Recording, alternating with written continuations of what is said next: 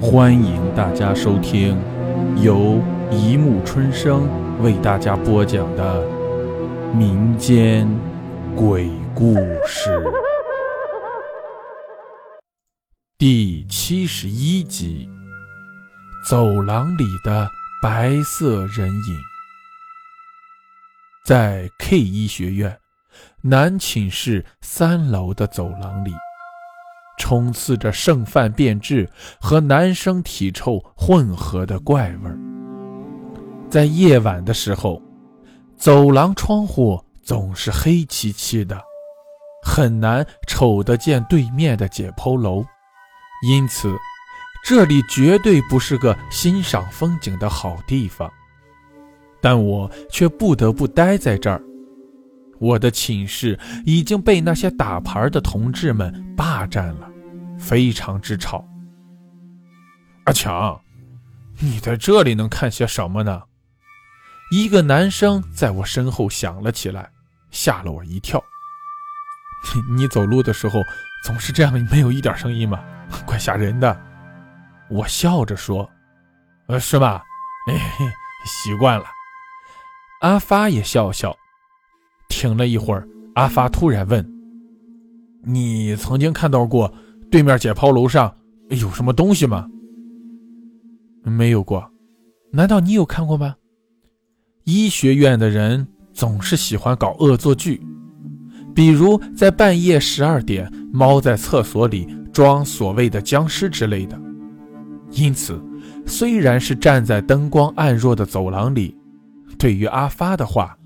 我也没有害怕的感觉。我转过身来，背靠着窗户，看着阿发，指望他能说出些更有意思的话。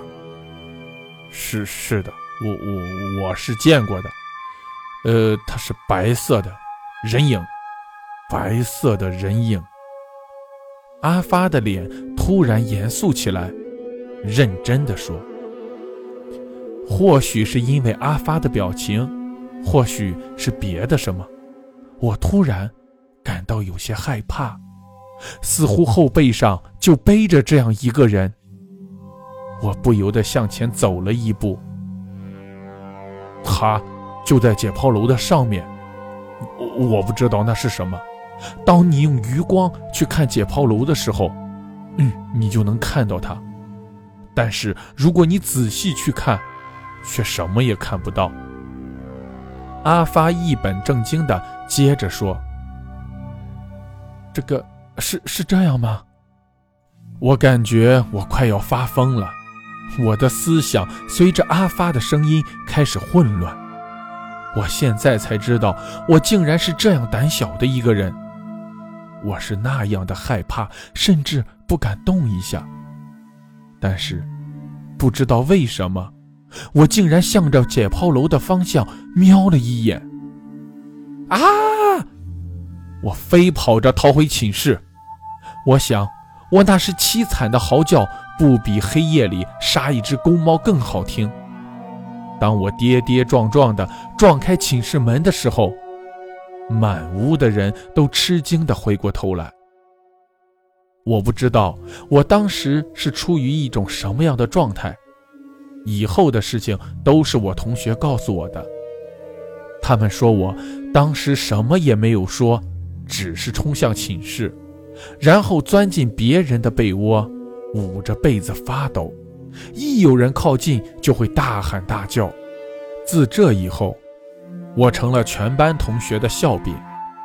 几个月里，我几乎很少出门，因为我无论走到哪里，都会有人冲我。指指点点，我更不愿看到阿发那轻蔑的神情。三个月后，突然有人从解剖楼顶上掉了下来，整个脸都摔烂了。经过认尸，大家确定了是阿发。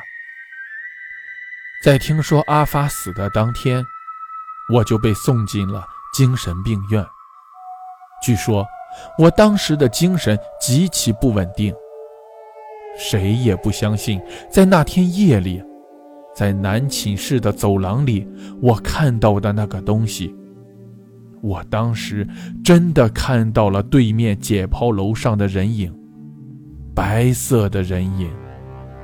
而且，我确定，阿发当时也一定不是在骗我，因为他当时的神情是那样的肯定。